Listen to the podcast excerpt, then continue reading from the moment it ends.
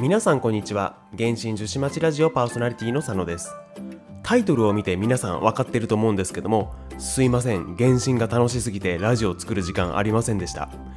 なので今回は以前予備で取りためておいた書籍を1本紹介させていただきたいと思います。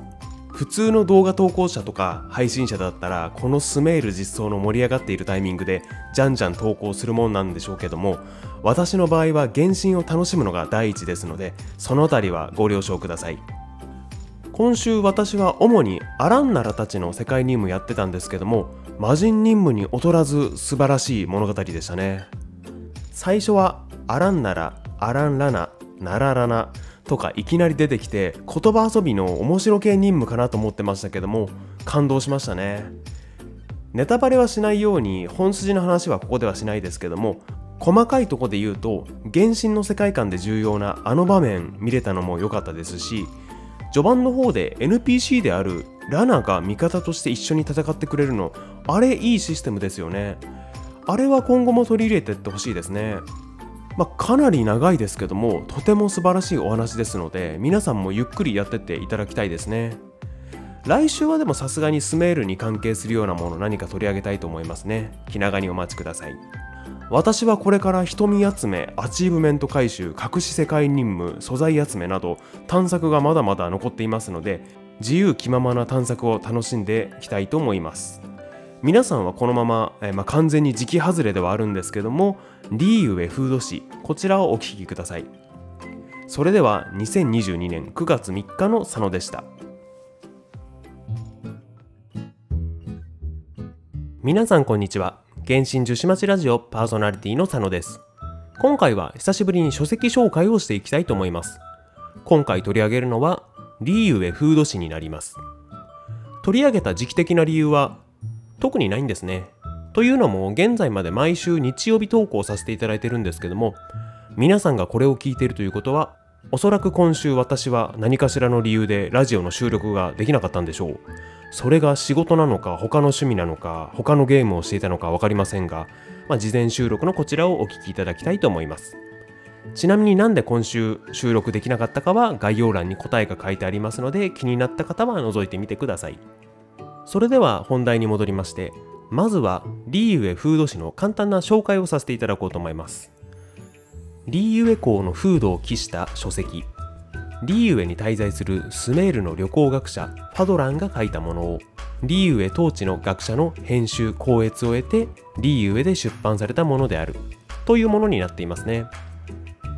全3巻からなる書籍で現実世界の風土記のようなものですね。地方別にその風土文化その他について記した書籍ですね。この文化を知ることでよりテイワット大陸に入り込めると思うので取り上げてみました。それでは早速第1巻にあたるリーユエフード誌手まりから見ていきましょう。どうぞ。第1巻手まりリーユエでは婚儀の儀式の場で花嫁は手まりを賓客たちに投げる風習がある。その手まりを受け取る者は向こう1年の幸運に恵まれるという。商人なら金運上昇、貧しい人なら幸福を得て、未婚の男女なら良い縁に出会い、そして既婚の夫婦ならお互い真摯に向き合い、つまらない夫婦喧嘩から卒業する。手まりの材質は様々だ。時に花を束ねて花の玉を作り、時に美しい芸商花からできた絹で作られる。素朴な家なら色とりどりの紙や布で作る場合もある。リーユエでは家が貧しかろうと裕福であろうとみんなが一堂にこの風習を楽しんでいる。この風習の起源に関しては隣国風の国モンドのバドル同祭の風習を受けた影響だという説があるが魔人戦争より前潮の魔人がまだリーユエの大地にいる頃にできた風習だという説もある。潮の魔人はリーゆえの神々のうちの一柱だが、優しすぎるゆえ、自分の部下に殺され、残酷な魔人戦争であまりにも早い終幕を迎えた。彼女を葬る地は、リーゆえの人々に地中の潮と呼ばれる遺跡の中だと言われている。かけらしか残ってない伝説によると、彼女は自分の民に花の玉を配り、幸福。そして乱世の中、少しでもの慰めを賜った。潮の魔人が再び元素の循環に戻った後、各地に流れた彼女の民はこの伝統をリーユへの人々に残したのかもしれない。そして競争に長け、賑やかさを好むリーユへの人々は自分たちの個性に合わせてこの風習を変えていった。この風習が形成された当初は至極愉快なものだったが、リーユへの洗顔軍の安全記録によると、毎年手まりの略奪戦による勝者が少なくはない。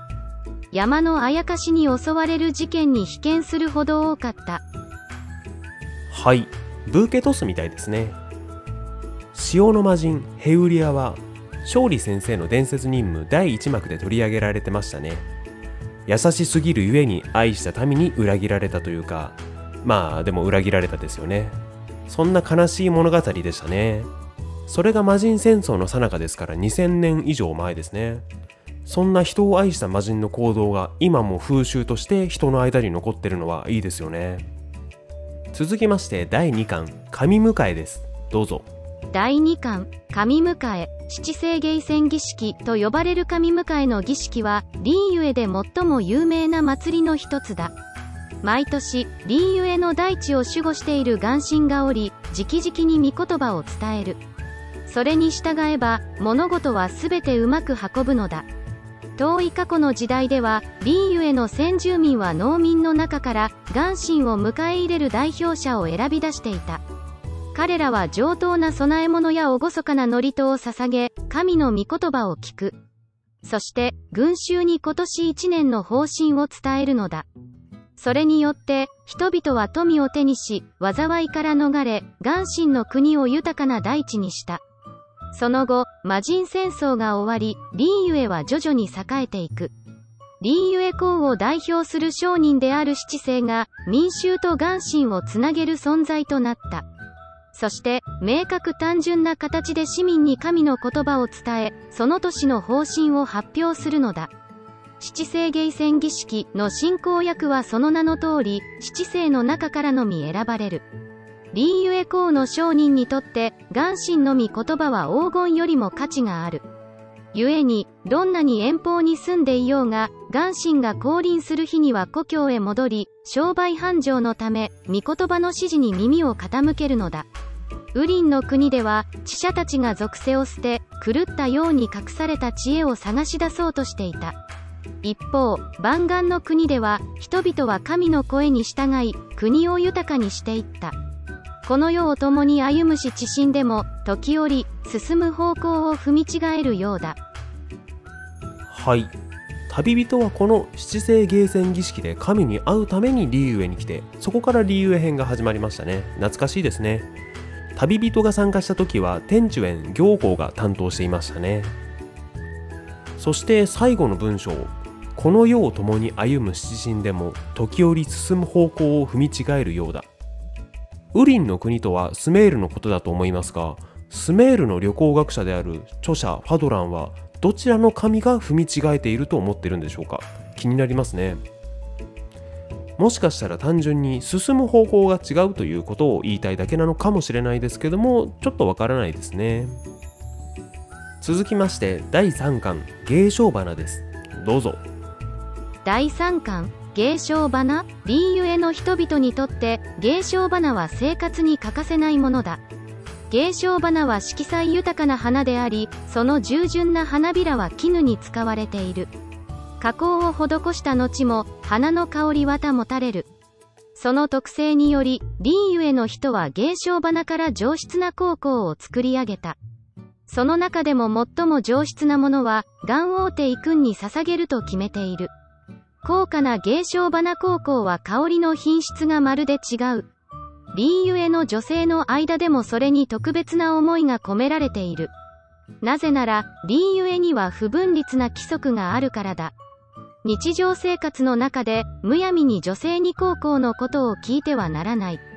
しかし、もし高校の種類に気づき、その特徴と意味を語ることができたなら、相手の心をつかめるチャンスになる。リーユエの村に伝わる言い方によれば、芸商花高校は奥蔵さんに暮らす仙人から人間に伝わったものらしい。平凡なものと平凡でないものが一堂に暮らす時代。ある仙人が人間に植物や動物から愛を学ぶことを教え、またある時は優雅な船長と化し、高校の作り方を清水で洗濯をする少女に教えた。一体どんな少女が山奥に暮らす仙人をも引きつけたのだろうか？無数に語り継がれ、殉職してしまった物語では、もう真相は誰にもわからない。しかし芸商花による高校の作り方は、1000年経った今も変わらず残っている。生えている場所の環境や種類の違いにより、芸商花はそれぞれ違う特徴を持つ。リーユエの商人たちはこうした特徴に様々な名前を付け、ガンオーテイクンや仙人といった神秘的な名を使って就職した売り文句をつける。そして、リーユエの人々は皆こぞってそれに引きつけられるのだ。芸商花は高い需要があるため、リーユエの花商人たちはいつも大量に栽培している。それにより、リーユエの至るところに芸商花が咲いている。残念なことに、長期的な地形変化や採掘活動により、野生の芸商花はほとんど絶滅してしまった。残っているほんの少しの野生芸商花は、仙人たちによって守られている。精魂込めて作り上げたそれは、城内のものとはまるで違った気質がある。面白いことに、リー・ユエ人にとって、優雅に香る芸商花はガンオーテイ君の象徴の一つでもある。男性の継承で人の世を歩む神は、花を受け入れるために女性の継承にもなったことはあるのだろうか。希少な資料と世間の言い伝えだけでは、それが本当かどうかはっきりと言い切ることはできない。筆者はかつて、七天神像が女性を象徴する芸商花を受け入れたのを見たことがある。岩の神がどんな気持ちでその民に応えたのか、よそのものである私にはわからない。はい。特産品でもある芸商花の話ですね。高校といえば春紅葉のうぐいす姉さんですよね。またイベントでティマイアスをたぶらかすっていうとちょっと言葉が悪いですけども魅了していってほしいですよね。そして後半に面白い記述がありましたね。男性の継承で人の世を歩む神は花を受け入れるために女性の継承にもなったことはあるのだろうか。この文章では疑問形で終わっていますけどもこれも勝利先生の伝説任務第1幕で勝利先生がほのめかしていましたけども元王帝君は竜の姿と勝利先生の姿以外にも様々な姿になれるみたいですね。なのでその中の一つに女性の姿があっても何らおかしくはないですよね。はい。現在発刊されているのはこの3巻までですね。新しい情報というよりは理由編の振り返りって感じでしたね。初期からやっている方にとっては1年以上前のことですからね。懐かしいですね。今回は短めでしたが以上になります。概要欄に Google フォームのリンク貼ってありますのでご質問ご指摘ありましたらそちらからよろしくお願いいたします。それではお聴きいただきありがとうございました。お疲れ様でした。